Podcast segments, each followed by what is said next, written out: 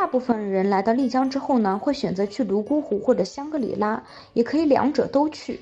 相较而言，目前泸沽湖的热度要高于香格里拉。泸沽湖偏向文艺民族风，香格里拉最大的看点是藏族风情。大家可以视自己的喜好选择其中一个。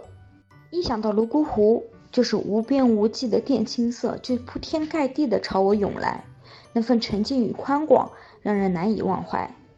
泸沽湖最精华的当然是环湖游，一般环湖一天就够了，但 Y Y 建议你至少要留给泸沽湖两个晚上，才能更好的感受风土人情。泸沽湖的景点几乎是沿湖分布，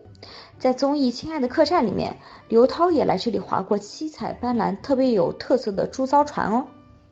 摩梭族是泸沽湖的原住民族。摩梭族它是一个母系社会，除了极少数要增加家庭劳动力而进行了娶妻或招婿之外，这里基本是没有婚姻制度的，而是采取走婚制度。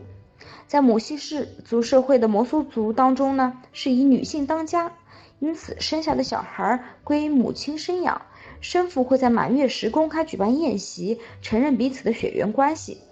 男性称女情人为阿夏，女性称男情人为阿柱。摩梭人在白天，男女很少单独相处，只在聚会上唱歌跳舞表达心意。在这个走婚习俗的特色下，走婚桥自然是泸沽湖必打卡的景点。走婚桥玩一趟大概需要一个小时，沿途除了美景之外，还间隔着一些小摊贩，贩卖民族服饰和当地小吃，各式烧烤尤为盛行。其中有一个女神湾，又称赵家湾。据说是因为这里姓赵的汉族人口众多而得名的。这里是绝美的落日点，在大家环湖的时候，可以特地把这个女神湾呢留在靠近落日的时间，差不多现在应该是晚上，至少要到七点的时候才会看到泸沽湖的落。